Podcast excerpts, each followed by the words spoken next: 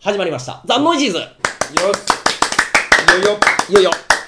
はいお久しぶりです。ああもうお久しぶりでございまして、 えー変わらずですねあ全然変わらずですね。あ、誰かっていうね、ちょっと名乗りましょう。はいえー今回も。私はい。今回もやってまいりましたはい。北原正樹ですえー北原よいしょーありがとうございます来た来た来えーえいやー、これちょっと一時ツイッターで流行ってたんですよ。ーあほんまですかよいしょ、えーよいしょ。あほんまに流行ってたんですかもっと言ってくださいよいしょーいうのねはいあり がなとうんごかざいます言うとテンション上がるよねっつってね。う。そうですね、ええ元気になりますから、で、ちょっと僕もパクらせてもらってたんですけど。あいいですいいです、えーはいい、やいや、ということで今回はあの北原正樹さんをお迎えしてということで。えーよいしょ本物でございまはすい、よろしくお願いします。ありがとうございます僕は偽物でした。えー、久しぶりですね。1年経ってないけど一。年は経ってないけど、あの一人分っていうのはいつやったんですか？去年、 6月の6日ですね。あ、6月の6日。だからまはあいそれ以来ぐらいじゃないですかね。ですねお会いするのは、はい。あれがね、東秋葉原のうん。そのノイジーズの公開収録やったら同じ場所で。やりました。はい、一人分やろうっていうので北原正樹さんが、まあ、基本一人ではい。アドリブ。劇をやるどうやったんですかいやめっちゃおもろかっためっちゃ面白かかっためでっす。ちゃおもろかったですまあまあ頭真っ白だった。 まあまあどうしようどうしようとか思いながら芝居してましたけど、あれでもすごいのはひ一人ですからはい。でもリクエストをまあいろいろ来るじゃないですかお題はみんなで、ええでめくるまで分かんないじゃないですかあ、あの、セリフをね、そう書ですいてもらったセリフを読むのは、はいえー伏せてあるから、はいパッと取ってこう開くまで紙を開くまでそう何が書いてあるかわからない、誰 書いてるか分からない、ええでお芝居の中でで取ったところでしかも前までの自分の流れも崩さずにそれは取り込んでいかないとそうですそうですいけないっていう、そうなんであの僕面白かったのはなんか CD 屋さんかなんかでもやりましたねすごい CD 屋さんそう CD をこうさ探してるみたいなやつで、で相手もねその時はいた劇になってましたから、すはい、そうすると相手は相手でアドリブを聞かせてくるんでうん、またこれまたね自分の持ってる設定からこう組み立てから変わっていって、そうですちょっねと違う組み立てになっていくっていう、うんだから前半は1人でやられてたやつが後半になるとじゃあ2人でそうちょっとゲストがねそうらっゲしゃっスたトがいらっしゃっはたんでっていうのでやったいロクディムの渡さんですねそうですねあの人はすごい人で すよ本当にすごい人ですよ、いやでも化学反応がさらにありましたよね。ええうん。まあ全部アドリブでやるだけでも大変なんですけど、さらにそれを一人でやるってなるともはや助けてもらえるところは何もない もうやばいみたいなでもうまいなと思うのは前半でみんなの中にこう染み込んでいってたワードを後でもちゃんと、まあそうですねそういうのはね、うんやりますね例えば前半で沖縄の話をしたと思うんですけど後半にも沖縄が出てき沖縄たりとのか話が出てくるとか。そうそうそうそうそれはね逆にあのー僕らももう新しいものを思いつくよりも、うん。前に出たものがすっとこうあー頭にこうなんですか降りてくる感じなんですようんうんうんうんでさらにお客さんもああの時の彼の役がこう今このお母さんの息子なんだとうんかそうそうそういうのが分かると繋がってくるんですよね。僕ねこれいつも人に説明する時うに、ん。どういう感じって言ったらうん。タランティーノの映画みたいな感じって言ってるほタランティーノの「パルプフィクション」とか「はいレザーバードックス」とか、う。うん。あの辺って時間軸がパンパカパンパカまあ変わっていき変わますよっね。ていきますよね、うん。それで変わるんだけどあこの役の人は、うんえーこれは、えー、とさっきのシーンより前のシーンになってるけどこういう流れがあったんだとかということはあのシーンっていうのはこの意味があってあのシーンになったんだってそういうのそうがそうそう逆説的に説明そされてういくそうそうそんなんになったりとかう、んもう全然違うシーンをいくつか挟んだけど一番最初にやったやつがまたここに出てきて2個目のシーンと絡んでたんだとかっていうのとかがうんすごく面白いあーうまくいくと。僕は見ててすごくやっぱりもともとお笑いをやられてたっていうことの意味もあったんだなっていうあああまあそうかもしれないですね。あいうところのこうは速さ、うん、うん、引き出しの速さっていうか過去の引き出し、ヒュッともうすぐ開けっぱなしにしながらこう進めるとか、うんコントとかのノリとちょっと近いと思うんですよねあれはもちろん台本あってコントやられてたと思うんですけどその時にもちょっとアドリブ聞かしたやつでもそこのやつはヒュッヒュッとこうんういつでも引き出せるようにねかも置いしてれなおいですく、ねうんまあ、よくインプロの世界ではバックミラーを見ながら前に進むっていう言い方をするんですけどね要するにこうずっと見えた状態そうですバックミラーを見ながらつまり後ろ過去をうん見ながら未来に進むみたいな、えー、過去に自分が何やったかっていうのを覚え覚えときながら前に進むっはていいはいはいうはいはい感じってねよくまあ説明されるんあですけどーすごいそれでも的確な表現ですそようそうなんかすごいあのいつもアドリブで何かするって言ったらそんなにいろいろ思いつかないとかって言われるんですけど、うんうんまあ、最初いくつかはやっぱり思いついたり、うんアドリブでやったりするうんんだけど、うんいくつかこう構築されていくと、うんもう今度はそのゆ自分が言ったこととかう、んいやったこととかを使っていく、はいはいはいうん、それがまあバックミラーそうそうそうそうっていうことですよねで自分の言ったことをすごく大事にするっていうことですね、だからセリフが生きていくっていうことですよねそう例えば言ったことはあー疲れたーって言ってうん入ってくるじゃないですか、うんこのつかあー疲れたーって言って、すまあ、座りましたうんだけでものすごい意味があるんですよ、うんというのは疲れた何かをしてるしてきたんだっていそうですうねことが決定されてるじゃないですか何かがあったから疲れてるんですそうそうそううんでそれを意外にうんアドリブでやる人は、うんそのつ疲れた何かがあったことを明確にちゃんと確定しないから、うん何で疲れたかわからないまま進んじゃうんですよええああじゃあそれは使え使わないじゃないですか使えなくなっちゃうでしょそうそうそのだから何で疲れたかを明確にしないといけないんですようんうんうんうんいや実はさ今日はさ今回、ま、松江松江っていう町から米子に行って米子っていうところから飛行機で飛んで羽田まで飛んででやっと大きな荷物を持って今家に帰ってきたから疲れた疲れたとと決定するじゃないですか、うんうんいやそういうふうに言って疲れたって言うんじゃないですよ、うんああ疲れたーいや実はさもう松江からさ米子に飛んでさ米子からずっと飛んで、えー飛行機で飛んでで今もう大荷物なんだけどそれ全部の持って帰ってきたよほんと疲れちゃったってこういうセリフで言うじゃないですかうんうんこれも誰に言ってるかもわかんないんですけどああはいはいそうです今ね、はい誰に言ってるのかもわかんないですし、そこは確定してないですどこにいるかもわかんないしわかんないまあ家に家に帰っていき家たかな、うんでも会社かもしんないなそうですねとかわからないうん分かんないところともう確定してるところとが融合しながらずっとずっと続いていくんですよねそうですね米子に移動したりっていうことはもう確定していまあ確定ってますよねした確定した今東京に行ったことも確定してでるもなぜ行ったかはまそだう確定してないああ面白い面白いうんじゃあそこをまた未知の領域も広げながらもここの確定したところをまあバックミラーですよバねックミラうんーでなんかこう「え何あへえこんなおお菓子もらったんだ」あ米子じゃん、うん米子俺行ってきたよ」とかっていうふうにこうこうつなげていくっていうかそうするとそこがまた広がっていきますそねう広がっていくうん米子にこんなお菓子あったんだ俺全然お菓子見なかったわいや実はお菓子見る暇もなくて米子でうん何をしていたん何々をしていたんだ、っていうことでこう米子で何々をしていたということが確定するうん何をしていたか分からないですけどねう、んでそうするとあそういう仕事をしている職業の人なんだとか、まあ各地を飛び回っているすごく忙しいうんとかねっていうのもまあ確定してますから、見る暇もなかったっていうぐらいなんうんで、そうそうそううんまあ、もしくは、何でもいいんです、本当に、ええざるそれはざるそばのうん、あの乗っかってるザルの職人さんとかでもいいんです、うん別に何でもいいんですけど、そうですね、うんでもまあそれを言った段階からそこでまた広がりもあるし確定がされていくそうと確定しないとうん見てる人はしんどいです、まふわあふわのことをずふわふわーのっとやられててもう、ん、しんどいから、うん、あれってほら喋りが下手くそな人と似てると思いませんそういうのって夢の話とか人の夢の話聞いた時にふわふわした感じで説明する人いるじゃないですか今今日こんな夢見てって言うけど夢の話を聞くときに本当にオチがしっかり喋れる人が夢の話したら面白いんですけど、うんなんか本当に夢ってもともとふわふわしてるからあ、ーうん、そのままの話聞いちゃったら本当にふわふわしててあのだから聞いてる側は、うんえどこでそうそうそういやええっと誰が うんえななんでそこでそえなんででそんなんできんのみたいなうん疑問がめっちゃ湧くじゃないですか湧いてきますそよのね疑問を常に、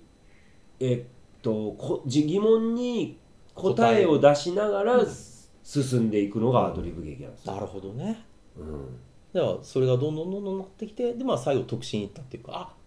そういうことかっていうのがまた過去のやつがそうそうそう生きてくるっていそうでうすそうですうんすごく深いんですよ深いですねあのー入り口は簡単なんですよ、うんアドリブ劇をやる側もね、うん見る側も、うん入り口はとっても簡単に見始めることができるしやり始めることができるんですけど、やっぱりこうなかなかすごいもん見たなっていうところまでの、うん僕もまだでまあ言う言うなれば練習もずっとし続けてるんはだいけはいはど、いはいやっぱりなかなか納得いく納得っていうのはもう全てに全て納得はしてるんですけど、うん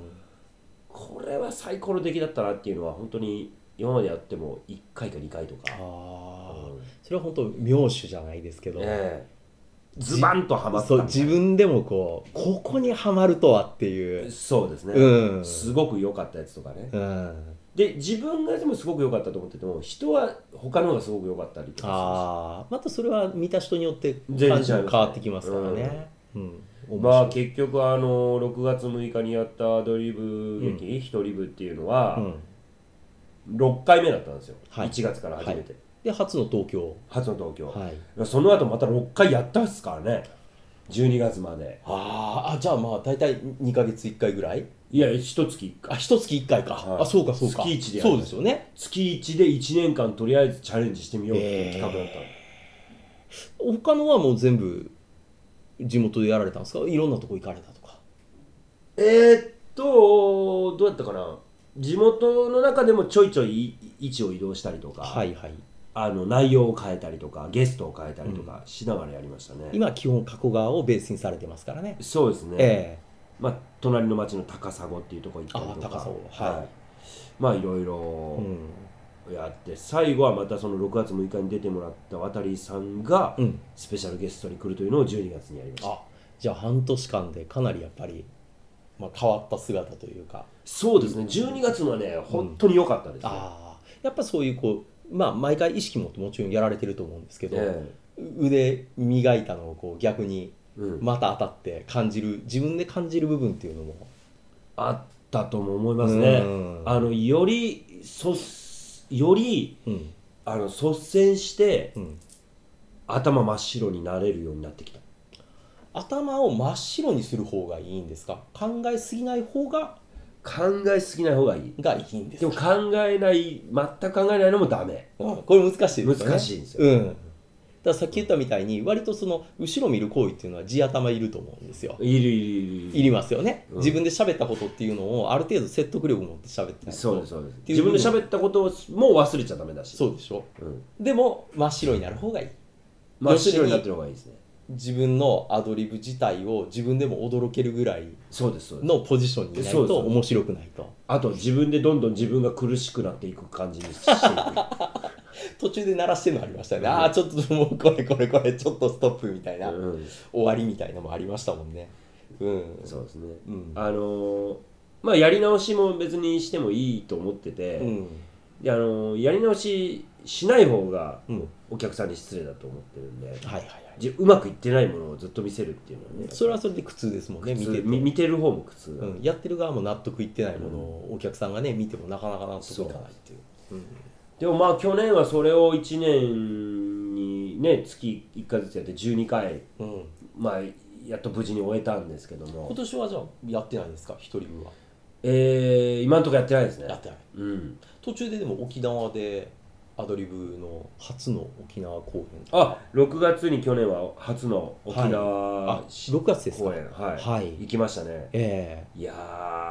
えーこれはまた全然違う土地でやるわけですからまあ本当になんというかすごい、まあ、会場も含め、うんまあいろいろとヘビーでした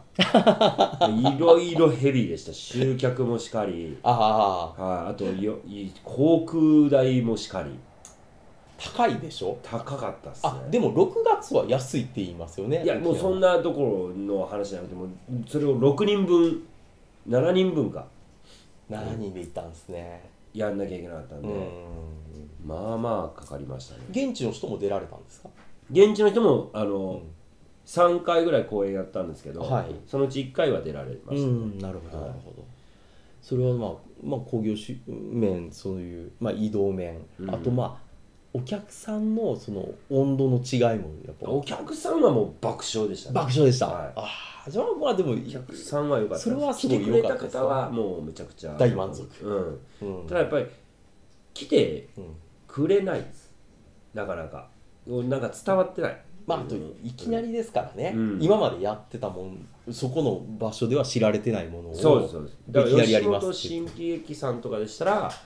もうすでにどういうものか知られてるので、うんあのお客様いっぱい来るんですけいどやそれでも地方興行は新喜劇でも厳しいってよく時もあるでしょうね聞きますよね、うんやっぱりかなりやっぱり告知事前にうん相当やって、まあ、場をこうやっぱり作ってそれでも1回目はなかなかねうんこう成功しにくいっていうかだんだんだんだん地固めしてうん2回目3回目そういう人たちが「いやー面白いの来るよ前見に行ったけど面白かったよ」とかそうそうだからやっぱり前見に行ったけど面白かったよっていう人をいくつも増や、うん何人もあの増やしてもらって、うん、でその人たちがやっぱ口コミでどんどうんん、行こうよって言って、まあ要するにリピーターとうん、ね、うん、そこが新規をまた作ってうん、口コミとかも始まりだすと早いですからねうんでまあそれはそれでやってアドリブ自体は、まあ、何人も人がたくさんいるので、はいあの沖縄公演行ったのは、まあえーピックアップした何人かだけですけど、うんうんあとその習いに来てる学生たちがいっぱいいるので、はいはいはいその学生たちの発表の場をまた8月にやったり、それは学生たちだけでやるいやまあ僕らももう入っ入てりますけどああ学生と僕らは入ってでその後、まあえーオーディション、うんあの発表会をしたらその発表会見に来てくれた人があ私もやりたいなと思った時にねやっぱオーディションをする近くの日程でやるっていうのを毎回やっててで8月はそれをやりそれって年齢とか性別とか全然不問なんですかなんか何何歳から何歳までとかっていう決まりがあそうですね小学校5年生から上ですね、それ以下になるとちょっともうなかなか伝わらないんで、こっちが指導してもうんなんか知識量がね、がまだ足りない知って識こととで経すよね験量がまだ足りない、うんまあそうなんでしょうね、はい、うん、だから上は制限なしですか上は一応その時は制限なしだったんですけど今は35ぐらいにしてますね、ああまあ別にでも超えてても言ってくれれば、うん、逆にこう35って書いてあって僕40なんですけどやりたいんですけどいいですかっていうぐらい言え言ってくれる方は熱い人がね熱いから受け入れたいですよね、うんうんうんうんなるほどただまあ自分より上になるとこう教えにくいっていうのが それはありますよね、うんええ確かに確かに年齢的なその難しさって、まあでも別に制限はしてないですけど、うん一応一応35ぐらいまでっていうまあねっていうところですね、うん、でそれ8月にやってたんですけど、はいまあアドリブはそれの8月の前に発表会に向けても含めてうん合宿を、おいつも7月に合宿をやってえ合い宿いつもっていうか1回目だったんですけどそれがああ初合宿初合宿それってどっかでみんなであれですかちょっと電車乗って泊まりに行くみたいなあみんなあのー送り迎えであの施設に車で来て、あげ現地集合現地集合現地集合はいああいいですね合宿、合宿はいいですねいいですよね合宿はむちゃくちゃ楽しいですね、うんなんかやっぱり友達とかもそうですけどこうい一つこう屋根の下でうんなんかこう会話しながら寝泊まりすると、うんちょっとまた感まあ、覚めち変ゃわくりちゃ仲良くなりますねなりますよね、うんでもそれも合宿なんで、うん遊びほうけてるんじゃなくてやっぱ練習うんやっぱちゃんとするし、基本はね、うんその8月公演に向けてのってことですからねそうそうそう、うんだからその時の合宿も、まあ、ミニ発表会みたいなのはしたんですよああ中でもうそういうのを設けて、砂浜でねおー海の前でえ日本海側ですかいやいや違います違いますあの瀬戸内瀬海戸側内海側で、あーはい、やったりとか、うんうんうんで去年はねアドリブもそうなんですけど去年は映画にめっちゃ出ましたね僕映画、うん何に出られてるんですか加古川市のはいプロモーション映あ画があって「ーはい36度8分」っていうのがあったんですけど、その映画に出たりあとはね9月にはうんあの江南女子大学うんのメディア学科っていう、ビデオアーカーまはあ、い、映像コンテンツを作る、んこう学生をそ作ろうっていう、学学学んでもらおうっていんう学科なんですけど、そこの学科の卒業制作のうん「アスナの家族」っていう映画を撮ったんですけどね、はい彼女はい彼女たちがはい、それに出ましたねそれは学生さんからオファーが来たんですかそうそうそうへえそうなんですよでそれ出たりとかしてて、うんうんうんまあまあそんな感じで加古川でしかそれは見れないんですかその加古川の方は PR っていうぐらいなんでああ PR 映画ですか、ええ PR 映画はね今後どういう展開かわかんないですけど、うんもう一応加古川市での、あうん公開は終わっったんですよ、うん上映はね DVD が出たりとか DVD 化するのかどうなのかそれまた分からないわかんないんですあよねーなんかせっかく PR なんでいろんなところで見れるようになってほしいですよねそうすべきだと思いますえね、えだから例えば観光大使としてはあの Amazon プライムとかでねねこう見れますとか、うんうん、もしくはなんか加古川に来れば普通になんか DVD とかがうんあのもらえるとか、うんうん、観光庁みたいなところ、うん、行ったらこうちょっともらえるとか、うんねなかあなれかばね、どうなんですかね、うんもう僕自身が決めれることじゃないからそうですよねそれはもうわからないんですけど、うん、で見たいっていうリクエストの方がいっぱい増えればそういうのも全然いやだってそら、そうすべきだと思いますよ、そうですよね、えうん えいや判権がどこを持ってるのかちょっと僕はよくわかんないです あ格がしいじゃないんですかじゃないと思いますねえじゃないのうん、え格がの PR なのに、うんえなんでそういう契約やったんちゃいますあまあいろいろこうあるんですもうその辺じゃああんまり言うたらわからないです僕ああまあまああの役者として出られたけど、はいそうです中がこうであれっていうところまでは詳しくはちょっと分かんないわかんないですねうんうんただ36度8分っていう映画を作って過去を PR しようっていう名目のもと作ったんですけど、 36度8分っていうのは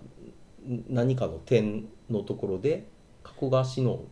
ことを指してるんですか、いやいや違います加古川市になんか住んでる女子高生の話で、うん、なんかその三なんかまあちょっとした微,、ね、微熱のなんかこあーう思春期の揺らぎはなんかちょっとした微熱の感じみたいな風のもうちょっと手前のって感じですよね学校休まれへんぐらいの熱ですけど熱出てるみたいなうんまあなんだろうななんかすなんか思春期のなんか揺れみたいなのを表したらしいんですうけーど、んまあ、僕は完全にあのそこはもうしいや脚本も、うんあの何テテーマとかこん、はいそういう、うん、そういうのに全然絡んでないですえストーリーの中ではどういう役で出てくるストーリーの中では、ええこれまたこう驚きの役なんであこれは言えない言えないんですえー、よ、言えないのか、ええそうかじゃあサプライズ的に出てくる役なんですねそうなんですよでもそのサプライズ的に出てくる役の映画が見れないっていうね どうやって見たらいいんだっていううん でも一応公開はしたんですよね一応公開はして終わりました。あ終わったんですね、はいえー気になる方はちょっとあれですよねこれ作られて多分ウェブページぐらいはあるとは思うんであ、ウェブページはあると思います。そうですよね主役があの、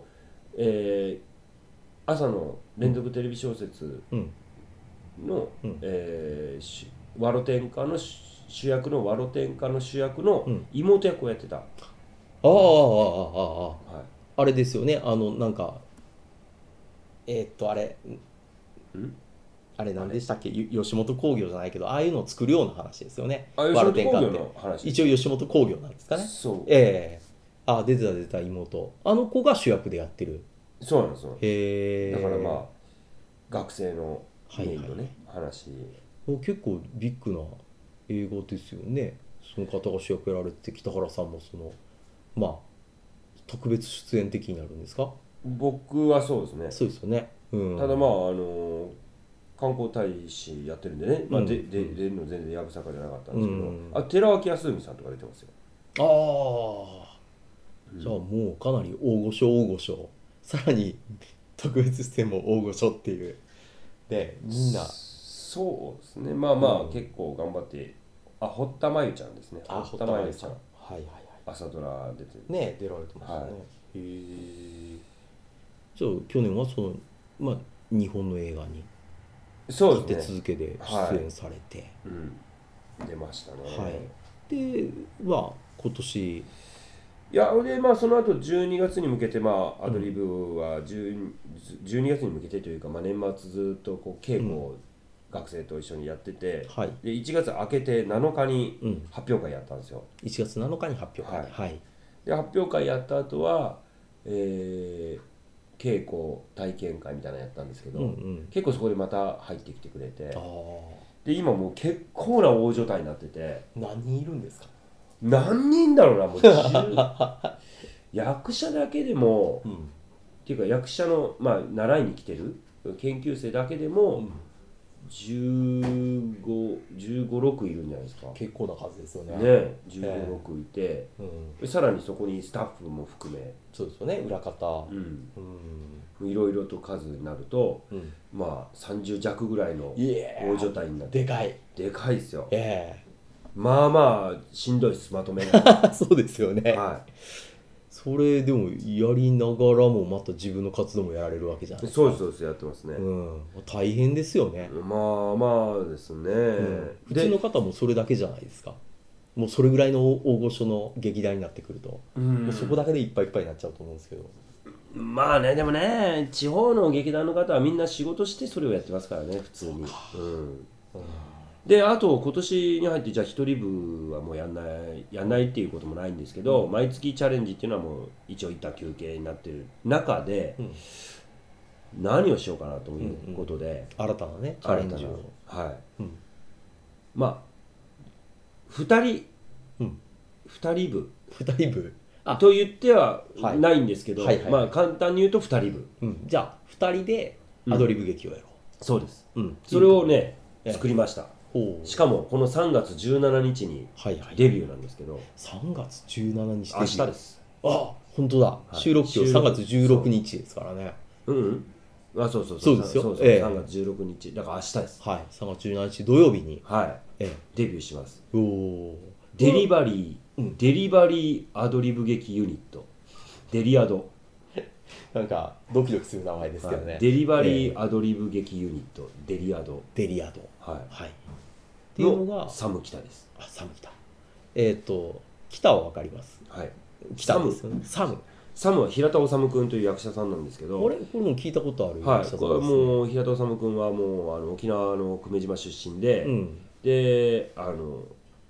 朝が来たとか「マッサン」とか「ひよっこ」とか「純と愛」とか NHK の朝ドラによあく出ててーあ、じゃあかなりご一緒されてるのもあります「よ、朝が来た」と「マッサン」マッサン。あマッサンの時はね合わなかったんですけどね「朝が来た」が一番うん共演したんですけど、うんそこからずっとアドリブの,、うんあのゲスト出ゲストっていうかサポートメンバーとしてこう出演してくれてたんですけど、まあ、客演的な。そうそうそう、はい。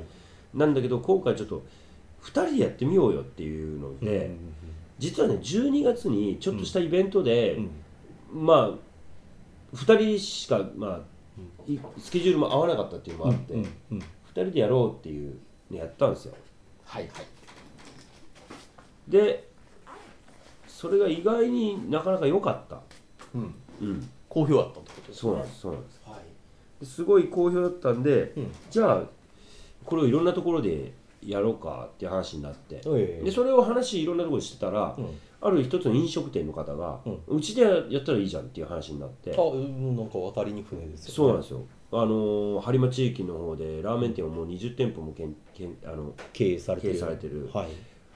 ラーメン八角っていうあるんですけどそのええ会社株式会社八角さんが、あ、うん八角さん。はいはい。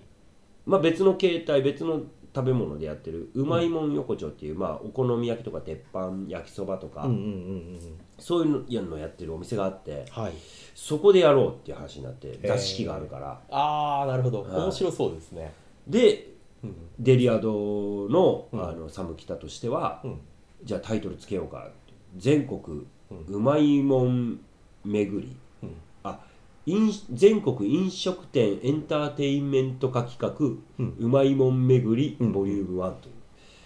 ことになりました、なかなか。え、ということは何か食物を絡めてのアドリブまあ絡劇めれるだろうし、うんただまああの見るときに食べながらみんなちょっとご遠慮してもらってるんですけなるほどなるほど。ただあの前後で食べていただいて、はいはいはい。飲食代が10%オフになるというああ楽しいですね、はいそれは、うん、そうなんですでもお得じゃないですかもうそれも見れてそうですそうです食べ物もオフされてそうなんですええまあ、見れてって、まあ、み見んのにあのいやもうもちろんもちろんそれはそうだと思うんですけど、はいでもほら普通に普通に見に行くだけだったら、うん見に行くのにお金払うだけじゃないですかそうそうそうそなくうてもうね食事もちょっと安くなって安くなって、ええその場でこうちょっと打ち上げ的に楽しく食べ食べれるんです、ね見る前に食べてもいいですしああ終わってからこう、まあ、やはり我々としては場所を借りてるのもあるから、まあまあ、ぜひ食べて帰ってくださいねっていうのはあるんですけど、うんうんいやこれはちょっと面白いなと思って確かに、うんまあでも聞いたことない試みですよねそういった感じの劇、そうですね、うん飲食店でライブやるとかってねそういいううののはあはるんでちょすけちょこちょこあどるかもしれないですけど、うんそのそこでアドリブ劇いでやそもそも食べてたら見れないしね 普通はね、音楽は聴いてたらいいいいですけうど、んうんうん、まあそうですよねえーどんなものになるのかなもうちょっと想像できないですよね実際やったその後じゃないと、ああこんなものだったっていうのが表現しにくいそかとうで思すうんねでちすょっけどとどうなるかわかんないですけどただまあ、うんあのー僕とそのサムちゃんっていうう2ん人のやつは、今までやってみたところうんまあまあいつもうんいい感じですあのまあいわゆるこう馬が馬が合いますね合う、うん、感じがあると、うんで12月でもそれは結構確認ができた確認できましたねあーであと音楽の方だけ入れて、うん BGM だけ入れて、うんまあやるんですけど楽しみですねこれこの辺なんかあのいらいただいてたはい近況を教えてくださいみたいなはいちょっとね急の収録だったんで、えあのお便りくださいってやったらちょっと一つしかレスポンスが実ははい、あの来なくてあの、まあもう今日はね、うんそうそういうのをもうメインテーマで話させてもらったんでおそらくもうその聞いてる方はもう北原さん大ファンだと思いますかえら、ああそうなんですええこの近況をずっと教えてほしかった近みたい況なななんか新聞載られたやつを見たっていうああ新聞はね、うん神戸新聞さんが、うんあの僕をすごく、ん超ロング取材をもう何日もかけてやっていただいたやつが、あの5日間にわたり長編の記事として、うんうんまあ、載ったんですよでそれもっとみんなに見てもらいたいなと思ってツイッターに上げたんですけど、はいはいはいそそれれをを多分見られた方なんですかね、はいはいがすごくやっぱ感動されたみたいで、うんだから今現在の活動っていうのをこうまとめてお話がそ聞うできすたねいというだから現在の活動としては、本当にあの演劇劇団を、まあ、やっているのと、うんあとはそうですね親子遊びって言ってあのちっちゃい子供たちうんえーち、0123、まあ、赤ちゃんですねはい赤ちゃんとお母さんとかお父さん向けに、うんあの遊びの指導に行く仕事もしてますし、えーあと何してるっけなあとはまあイベント司会ですねイベント司会もこの先週の日曜日もしてきましたしうん、おなはい何のイベントだったんですかあい普通にイオンさんのイベンあトあ、イオン加古川店のはいはいイベはいントの司会ですね、でその時は誰が出たんだっけなその時はあ石野真子さんが来られました石野真子さんって、あの石野真子さんあの石野真子さ石野陽子さんのお姉んさんお姉さんああ来られまして「狼なんて怖くない」とかうーん「あの春ラララ」とか歌って帰られました、はああすごい、い、へえそれからその時松竹芸能のううん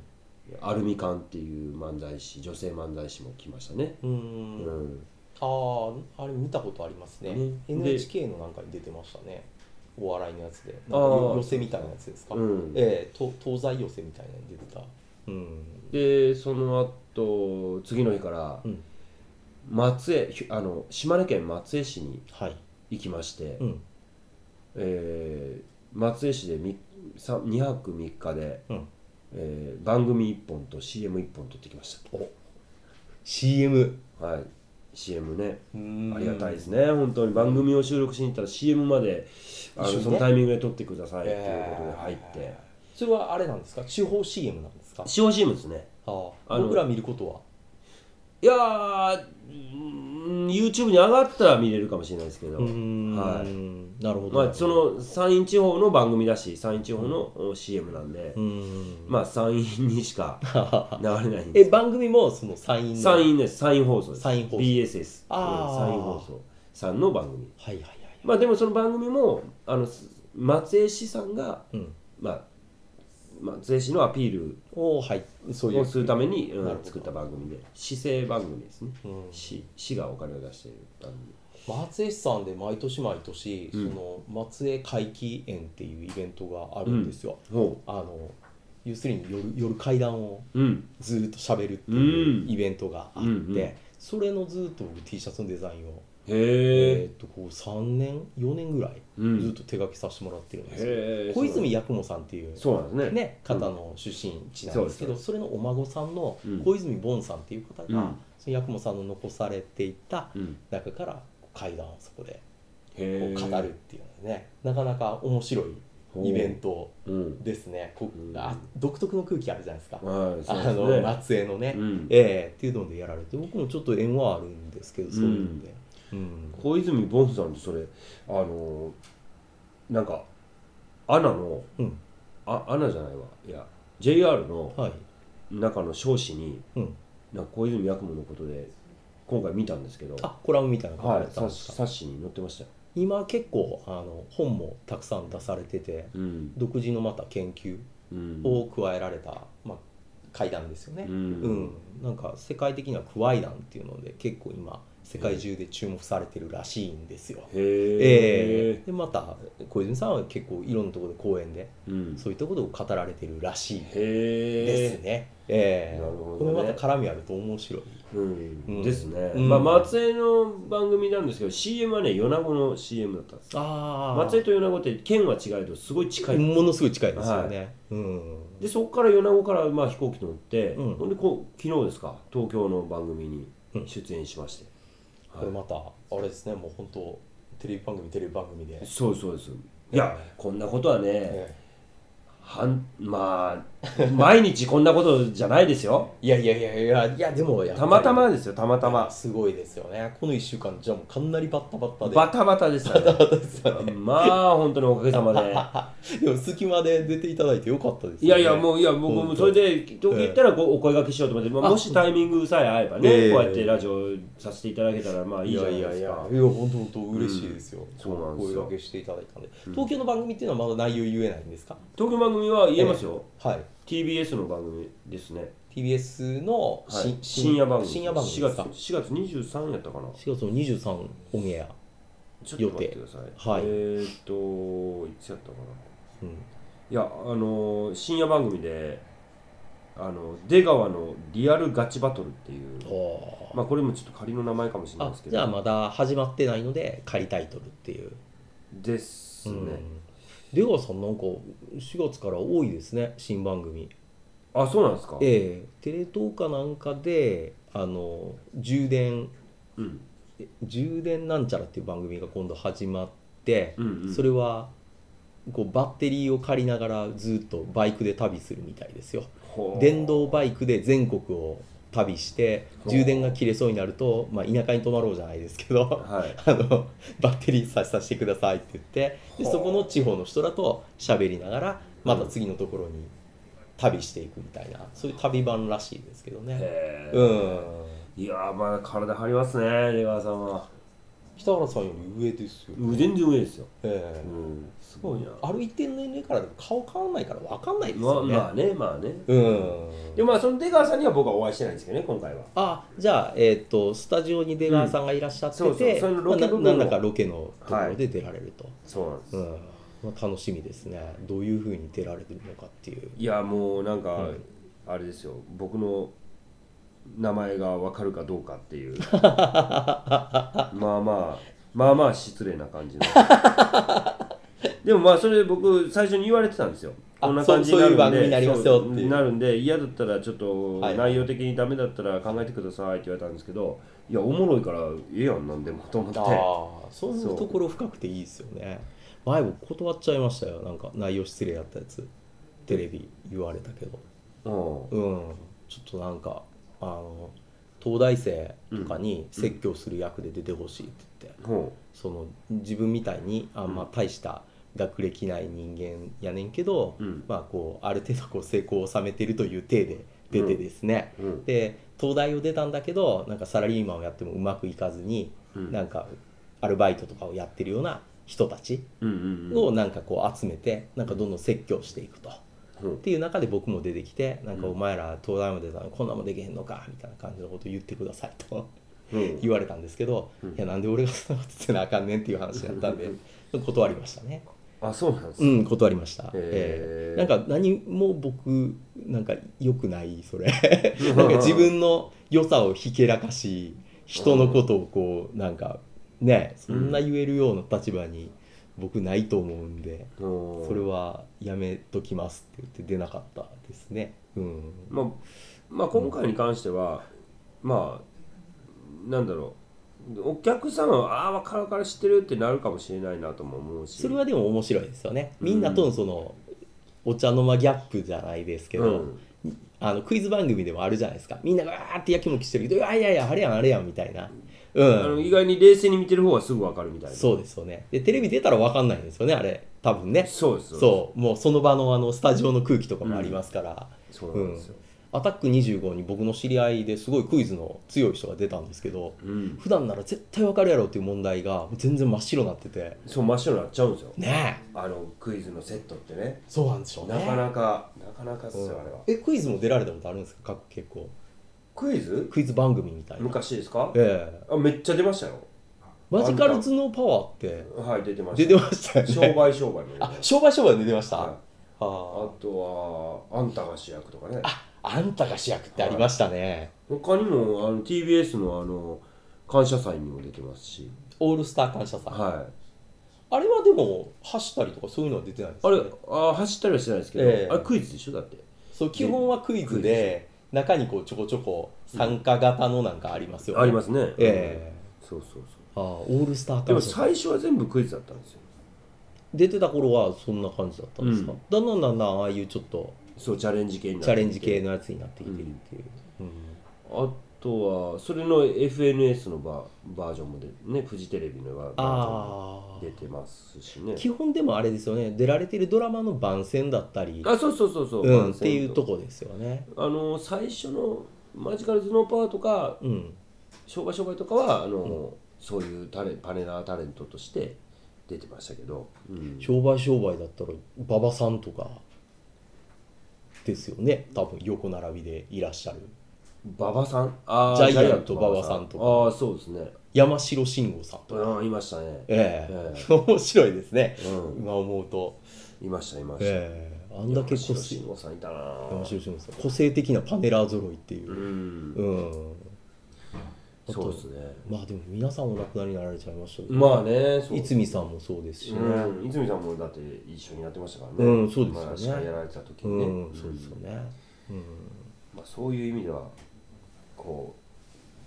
あ今回ねでもね、うんフジモンさんが出られてたんですよああ、えっ、と藤原の、そうそうそうはいはいはい、でフジモンさんが出られてて、はいまあ、結果フジモンさんは僕のことを、まあ、グレチキまでは分かったんですけど、うん北原とか正樹とかは分からなかったんですねああ、まあでもあれですよね、いパンって出てくるから、うすぐ答えなさいみんたいなそこうそとうですよね、 10秒以内にああ、それはなかなか難しいですよね。うんでうん、わかんない名前わかんないんですけどめっちゃ僕が今やってる仕事のこととかは 知ってて例えば僕が地方で FM ラジオをあバンバンラジオずっとやってる、はいバンバンラジオやってるとか、はいはいそういうことは知ってうてん、ほん、で名前が結局なんで出てこなくてああ、えでも藤原って言ったらもうほぼ同期じゃないんですか？いや全然先輩ですあ上なんですかはい、先ああ輩ですね同で期って誰なんですか？逆に言うと、同期お笑いで大体同時期ぐらいに出てきたっていう、同時期ぐらいうん、大体どれぐらいなんですか？同時期ぐらいで誰やろうな藤原さん上なんですよね。藤原さん上ですねってことは雨上がり消したりとかそういう人らも上ってことですよね上ですね上っていうかあの長くやってらっし長ゃるくやって芸歴が長いってことナでインすテよィねナインさんとかもねあもう長いってことですたねだナインティナインさんとか僕らは同じぐらいに大体同じぐらいにあの認知されていったとはあ思うんでテレすビとかに出だしたのは大体同じぐらそいうでですそうですああなるほどなるほうど、んでまあ藤原さん藤原のあのフジモンさんが出てて、うんでフジモンさんがまあ番組終わって帰りのロケバスが一緒だったんですけど、うんあのちょうどたまたまあの電話かかってきてはい奥様からああユッキーナからユッキーナ木下ゆきなさんそうはいから電話かかってきてえ「ああ今もう帰ってるよ」とか 言って言っててええあのーいや横にあのグレチキがおんねんとか言って言ったらえうんユッキーナがうんむちゃくちゃ僕のファンやったらしくそっちて木下ゆきなさんそっがちぼ僕のファンやったらしいんですよ小学校時代あそうか年齢ってそうですねほいでうんめちゃくちゃもう本当に本当にもうむちゃくちゃファンやったらしいんですよ ほんで普通ありえんどうなんありえるんかなええ変わってって言われて電話ああそれはもう本当に喋りたいからですうん、よほんでもう「あーどうも」っつって「はじめまして」えー、わー!」ととかなってるんですそうよ。ですよねもうその声ですもんね木下ゆきなさんが。いやいや俺が電話出ただけで、ええいやわー、ちょっと、えー、ま本物とかってなってるんですよ。いい俺、い俺、い話あ、ですね本物ですって、うわ、もうなんか、うわ、私はめっちゃ好きで、めっち ゃ、本当にめっちゃ好きだったんですとか言って、ええそんなに好きだったんですかってもうめっちゃむちゃむちゃくちゃ好きだったんですって言うからあじゃあ結婚しましょうって言ったらいいですよって 言うダメでしょいいですよって俺も結婚しようし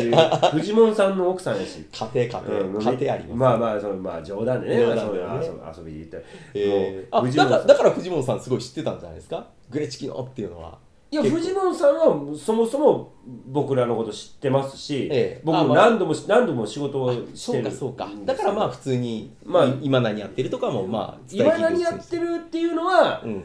たただただ藤本さんがすごく調べたんやと思うんですけど、うん普段からそういういろんなことを知っときたい人なのかもしれないですけどいや別に全然藤本さんとはもう仕事はしたことあるけどもう全然何年も会ってないですよ、うん何年も全然会ってないですけどあの知ってるっていうだけで、でそれよりも木下ゆきなさんが めっちゃ驚いてむっるちゃ俺のことがファンやって俺だってサイン書きましたもんあ藤本さんに藤本さんにサイン書いてって言われて俺サイン書いてゆっきーなさんに は「ゆっきーなへ」って書いて渡しといてっていう書いてへえうんすごいなそういうこともあるんですねまあまあ北原正樹まあまあ昔売れとったやなと思っていやいやいやめちゃめちゃ売れてたと思いますけど、それはでもその番組出てよかったですねよかったですねええ最後にオチがちゃんとで逆にうちも、あのー今回こんなん行ってくんねんやーって言ったらあのうちの子供たちから「はいはいちょフジモンのサイン持ってきてや!」とかって言わあれあたそろそろまあそうなりりますよだからね僕もあのもらってきました、 お互い交換二を人でサインサイン書き合うってサインい交うわけのわからんがほらフジモンのサインあこれお子さんの名前がねはい書かれてるっていうちょっとラジオやから分かんないんですけどはいへえ面白いなめっちゃ面白かったですけどねでまあ藤本さんとはまあちょっと連絡先交換もしたんで、うんいやそれこそほんまにユッキーナに会いに行かなあかんなとあ思ってるところでございまいやしていいじゃないですかだってあれですよねお子さんは藤本さんのファンだったりするからこれ家族ぐるみの、ほんまですねええお付き合いもできそうな勢いが、ほんまにええただまあだいぶ距離が遠いですけ どねはいただまあ僕は東京をもう撤退して10年ぐらいになるんですけうど、んうんあ僕が一つ住んでた町に,、はいにはい今藤本さんが住んでるらしくて、ええー、なうるわほどもうだから僕めっちゃ近所知ってるますわみた いなあの辺の景色覚えてます知わってますわみたいなありますよね 盛り上がって、うん、ねいやでも加古川とか逆に遊びに来ようと面白いと思うんですけどねあユッキーナには言いましたあの僕のラジオに出てくださいって、ああいいじゃないですかただ行くん大変やからちょっと行かれへんっていう藤本さんが言うかうら、あんほんならまあ録音機持って行きますわって言って、ああもうちょっとねロロケじゃないけどうんうんいいですね、いやほんでそこでユッキーナさんがですうよ、ん、もうもう僕めっちゃすごい人めっちゃ好きやったんですっていうことをバンバン言ってくれてそれを僕が放送に流されました もうどんだけのあそれはでもあれじゃないですかその逆にユキーナのファンの方からも聞いてくの、れるし、ね、反応がわうっと、んもう来るしねえーどういう人なんだっていう人も出てくるでしょうしね、うんありがとうございます逆になんかそそういうのの噂がわーって伝播してったらまた違ううん実は私も北原雅樹さんのこと好きでしたとかああもうねありがたいことですわ、今今も好きですとかなんかいっぱいいっいぱい出てくる可能性もあるじゃないですかもうそれで番組作りたいっ すわほんまにね実は実はファンですがいっぱい、いっぱいねいっぱい実は芸能界にはいらっしゃっていやありがたいですね、ええいやでもあるんじゃないですかあるかもしれなあいでるすかもしれないもうこんだけの人はユッキーナさんが初めてですけどね あまあねこんなにそんな大興テン奮はなかなシかョンないじゃもうもうんもうもうねお想像を絶する大興奮でしたからね、でしたらえへえあのきだからあの木下だから僕それの話をうん地元のコーラにしたら「あの逆逆」って言わ れました逆やっていうえいやいやいやでもその時期が違うだけうでんそうそうそうその全盛期北原雅樹はすごいですいやよまあまあまあそうだ、ええまあ僕本人前にして言うのもなんですけどもまあ、僕自身がもうそんなん忘れちゃってるからねもうねあのある意味あ本当そうですかうんだってあれですよなんあのスプライトやってましたやってましたですよね、はいスプライトの CM やってましたからまあ人生というか、まあ、スプライトが日本で発売されてからスプライトの CM に出た人は、まあわずかしかいませんからねそうでしょ100人いないですからね多分ねいやいないいない全然いないと思うスプライトの CM なかなか出れないですからねそもそもスプライトの CM 自体がないですもんねあそうかもしそれんなないにないですもんねコカ・コーラ結構ありますけどねあありますけど、ええスプライトはねうんなかなかないなかなかあのかっこいいなんていうんですかルパンで言ったら次元次元の位置ですもんねそうですね、うん立ち位置としては、まあ、うんコカ・コーラっていうのはもう超王道ですけ超王道どですスプライトってやっぱあってかっこいい感じがしますちょっとかっこいいですねかっこいいですよちょっねと折れたタバコ吸って るイメージありますね次次元のええ、でまたあのちょっと緑のああいうちょっとしたマークがかっこいいですよね、こううんスプライトって書いてるあのマークがそうで、あのー時折こうフレーバースプライトを出すじゃないですかあで僕はあるある僕が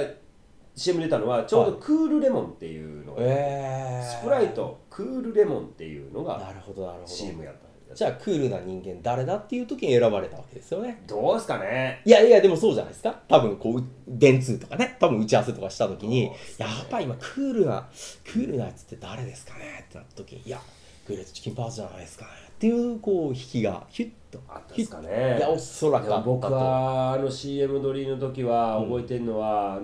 向こうの方々というか制作の方々がね金を使っていただいたんだと思うんですけど、うんケータリングでね、うんグレートチキンカレーを作っていただいてですえね、それ用でえすごいじゃないですえかケータリングだからもう鍋が来てもうええその場で作っていただいて、あったかいやつでねあったかいのいいですいねやーこんなことはもうなかなか今なかもう今ほとんどないですね大さんです僕20年ぐらい前にミスターチルドレンの仕事やってましたけはどいそのその時にあのミスチル丼っていうのを見ましたけどそれと匹敵するぐらいああええそうですかそれやっぱケータリングがそれ用意するってそれ急ですよいやもうだってケええータリングなんてうん本当に今やもうなんでしょうねうんほとんど見なくなりましたねなくなりましたねもうた普通のお弁当とかねねイベント関係そういうバ感ブルじの時代の話ですもんねうんケータリングって言ったらもうねなんかそれ用でこう女性の方とかが来てねそうそうこそうよそって入れたりうそとうかそうそうそうええ、もうああいう仕事で始めてみましたねうわすごいな、ケータリングってこんなねちゃんと来るんだみたいな、うんもう食べ物屋さんがそのままそこにこう来るみたいな、ねうん、まあコンサート関係ではねいまだに多分コンサートはねあるでしええょうけどあるとは思うんですけどね、ううんんただまああのーそのミスター・チルドレンさんの話が出たんで、うんまあ言いますと、はあのーグレートチキンパーズがミックスジュースっていう CD をね出したんい、ですよ、はいはいはいで出して僕らをしょ、まあ、最大最高オリコン13位ぐらいまで行ったんですけど、 13位はい、あの出た当初は出た週は15位やったんですよ15位初週15位初週15位、うんその初週15位の時に初週同じ週に1位やったんが、うんあのイノセントワールドやっおお14差ありますたけそどう14差ありますけど、まあ同じオリコンの同じオリコンチャートやいますよつねに並んだんですカウントダウン TV やと余裕でどっちも流れてますよね、それ。あまあそうですね、ええカウントダウン TV はもうかそそれ用に出て僕はあのロケとか行きましたからねうんうん。いやー、いやだからこういう、あれですよ、木下さんじゃないですけど、は当時普通に見てたら普通にキャーですよ、そりゃ。い。いや、まあまあまあね、まあ。ええいや、そまあうねそりゃそうですよ。だって、だって10 15位ですから。まあね。ねうんええ結構売れてますからいや、ね。かなり売れてますよね。うん多分その間の14人いったら全部すごいと思うんですよ。ああ、まあまあ、そうですねええ同時期のね、ううん、イノセントワールドの時期。だって何百万枚ですからね。ん。イノセントワールドはね、ええうん僕らは交渉30万枚でございます、いや、それもねすごいですよ。ええ今、30万枚、今 CD が売れたら、間違いなく1位でしょうね、オリコン。余裕でしょうねね年間でも入ってくるんじゃないですかですこうチャートのあーチャ中ーにトの中にね。年間チャートの中に、まあ、うん AKB とかああいうグループを除くですけどねうん背景はやっぱりいまだに枚数誇ってると思いますけどアうんーティスト系ではなかなかそうですよ。ねしかも作詞作曲やられてますからねそうですね。えかといってあのまあそんな何裕福にはならなかったんですけどいろいろあってねいろいろ あってえあその辺えのえ過去放送をお聞きくだそうなんでさすいよアーカイブでもありいますろいろあっんてで B がピーピーピーピーピーってなってますけど、ええはい事情によりいろいろいろいろカットカットカットでああねそうなんです、ええあライブで来られた方はねええあのそれをお土聞いて産ましたにね変えられましたってね。公開でしそうたから公開収録なんで、はいあれはかなり自慢できる、はい自慢できるけど、うんあのツイッターでは喋らない喋らないではいまあまあそんな感じでそんな感じで、はいお届けしましたが、まあ、またねぜひ東京来られた時はもうぜひぜひよろしくお願いしそうまですす。ねまたまた新たなことをね、あの始めましたんで、まあ、寒北、うん東京公演、行けるんだろうか、どうだろうかというところでございます。いいですね、うんそれまた今年の課題というか、はい、ええぜひぜひまたいらしてくださいあはいありがとうございまえす。どうも今日はありがとうごいざいまえいしえ、たありがとうございました。北原正樹でした。よいしょーさよなら